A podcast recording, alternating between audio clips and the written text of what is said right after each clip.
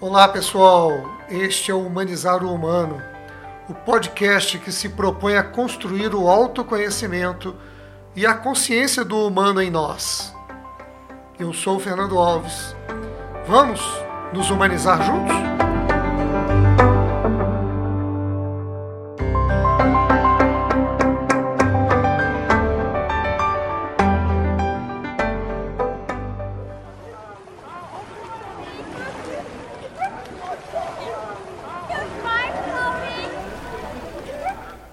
Neste novo programa eu vou continuar falando do diálogo interior. E hoje eu quero trazer dois depoimentos, dois casos para a gente pensar o diálogo interior. O primeiro foi um texto belíssimo escrito por uma colega de trabalho que publicou num aplicativo chamado RapForce, que a Rede Cidadã utiliza, para poder ouvir como chegam para o trabalho os nossos colegas no dia a dia. E ela então escreveu na manhã de hoje, uma colega que mora em Recife. Se ao acordar posso escolher uma roupa, posso escolher também o sentimento que vai vestir o meu dia. Se no percurso Posso errar o caminho, posso também escolher a paisagem que vai vestir meus olhos. A mesma articulação que tenho para reclamar, tenho para agradecer. E se posso me adornar com a alegria, não é a tristeza que eu vou tecer. Que hoje e sempre seja mais um belo dia. Belíssimo texto uma belíssima mensagem. Eu não tenho dúvidas de dizer que só quem realiza diálogo interior é capaz de elaborar esse texto. Primeiro, porque ele traz de maneira fluida a capacidade de revelar escolha.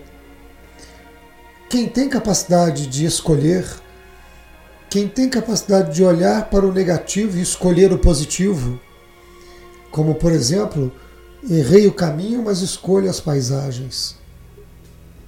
Como, por exemplo, da mesma forma que eu visto a minha roupa, eu posso vestir o sentimento que vai me levar para o dia.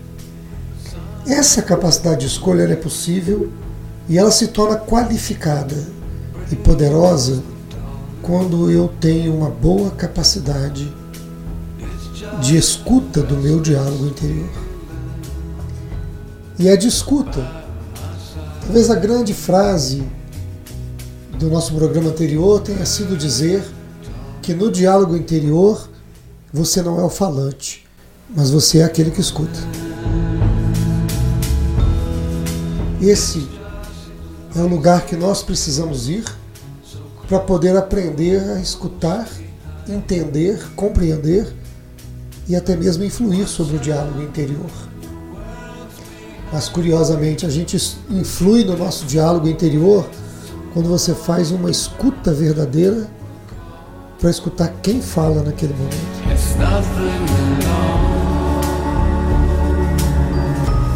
Porque quem pode estar falando são seus medos. Quem pode estar falando pode ser a sua sombra, pode ser uma voz de uma de um pensamento que expressa apenas uma crença limitante. Por isso, cabe trazer aqui que você só escolhe se você exercita o seu diálogo interior. Porque quando você não escuta o diálogo interior, essa decisão já está tomada ou pelo medo, ou pela sombra, ou pelo inconsciente, ou também por uma crença limitante, que já decidiu por você. Então, quando nós exercemos um ato de escolha, essa escolha só é escolha após ter travado o bom diálogo interior. Caso contrário, era uma decisão que já havia sido tomada. Então não houve escolha. Alguém decidiu por você.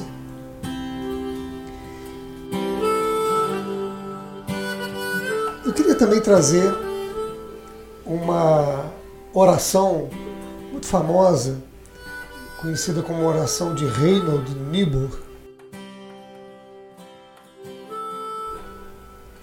Deus, conceda-me a serenidade de aceitar as coisas que não posso mudar, a coragem de mudar as coisas que posso e a sabedoria de perceber a diferença entre elas.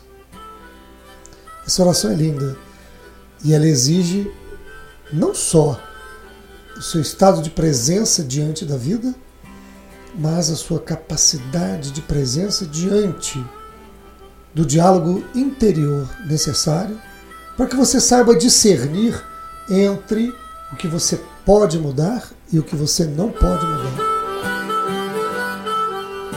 na vida. Isso também, mais uma vez, exige um diálogo interior, porque essa pode é, ser uma decisão que lhe é apresentada como pronta, mais uma vez escolhida, não por você, mas pelos seus medos.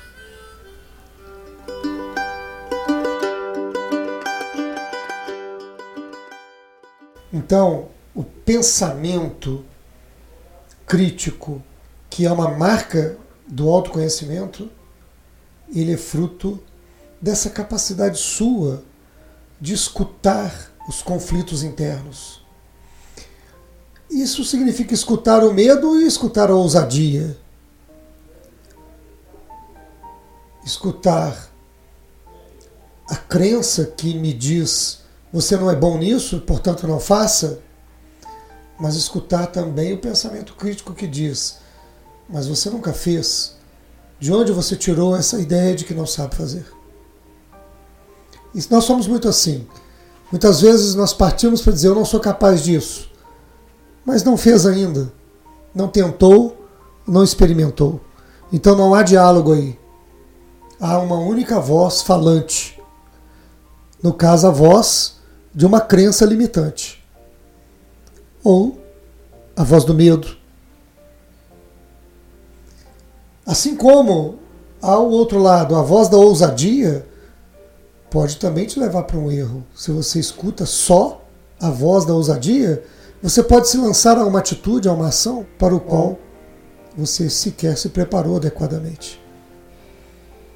Então, o diálogo interior é indiscutivelmente uma marca da caminhada do autoconhecimento. E tenho falado que o autoconhecimento é um jeito de viver. Saber escutar as vozes, as diferentes vozes que falam dentro de nós, também é um jeito de viver. Por isso, as decisões apressadas são normalmente decisões que te levam para um mau caminho, te levam para uma conclusão inadequada. Da mesma forma, você não deve reagir a um estímulo sem que o estímulo do diálogo interior. Alguém te provoca, te gera uma raiva e você responde com raiva. Então, de novo, essa raiva foi uma escolha. Se não foi uma escolha, não foi fruto do diálogo interior e, portanto, alguém decidiu por você. E quando você é provocado, irritado, provocado por alguém, então pode-se até dizer que foi o outro que tomou a decisão por você. Sequer foi a sua questão interior. Mas, com toda certeza, apareceu aí a sombra, porque o outro é apenas o porta-voz da sua sombra interna.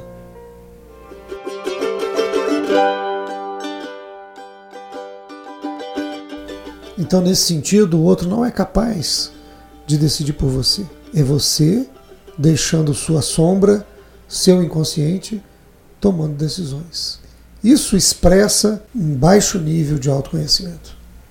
Isso expressa que você está ausente de si mesmo e incapaz de realizar a escuta da vida. Eu queria trazer uma metáfora que me parece muito oportuna para lidar com esse momento.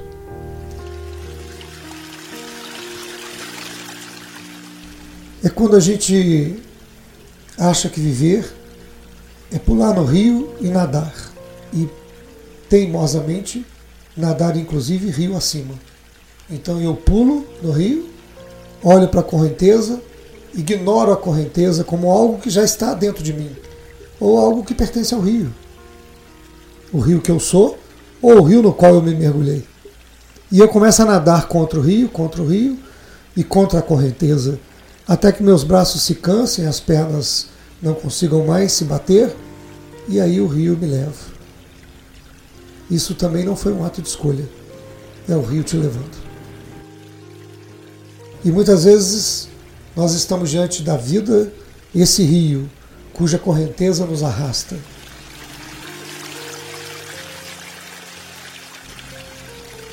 Existe algo mais sábio a fazer. Mergulhar sim no rio. Tanto nos rios que existem, no rio da vida, como no rio que passa por dentro de você. E ao fazer esse mergulho, você pode nadar ao lado da correnteza. E nadando ao lado da correnteza, você pode ver a grandeza do rio, a força da água. Se você vai para a direita, se vai para a esquerda, se você pode dar algumas braçadas e desviar das pedras que vêm e que estão na frente do seu caminho, como você pode até mesmo nadar até as margens do rio, sair fora do rio, subir a margem, caminhar ao lado do rio durante um tempo, por exemplo, ultrapassar uma cachoeira que tem na frente do rio, a qual você não sobreviveria se continuasse, mesmo nadando a favor da correnteza, dentro do rio.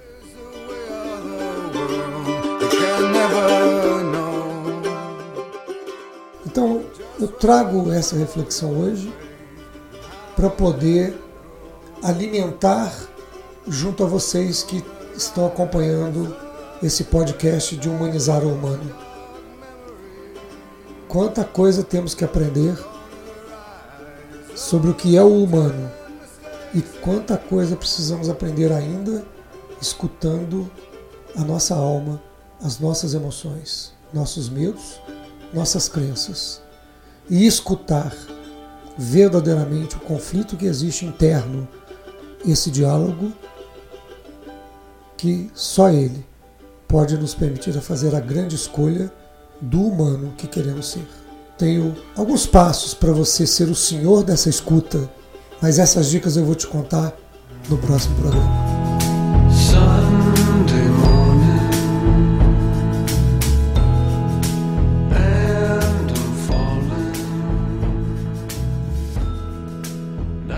Eu quero agradecer a você por participar deste podcast.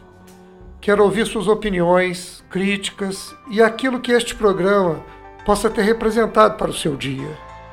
Quero muito encontrar você no trabalho gratificante de humanizar o humano. Esse caminho para sermos de fato divinos na arte de viver. Deixe o seu like, seu feedback, suas dúvidas, seus comentários, para que possamos refletir juntos, construir juntos essa caminhada. Aguardo você nos nossos próximos programas, encontros e nossos workshops. E deixo aqui meu afetuoso abraço para você.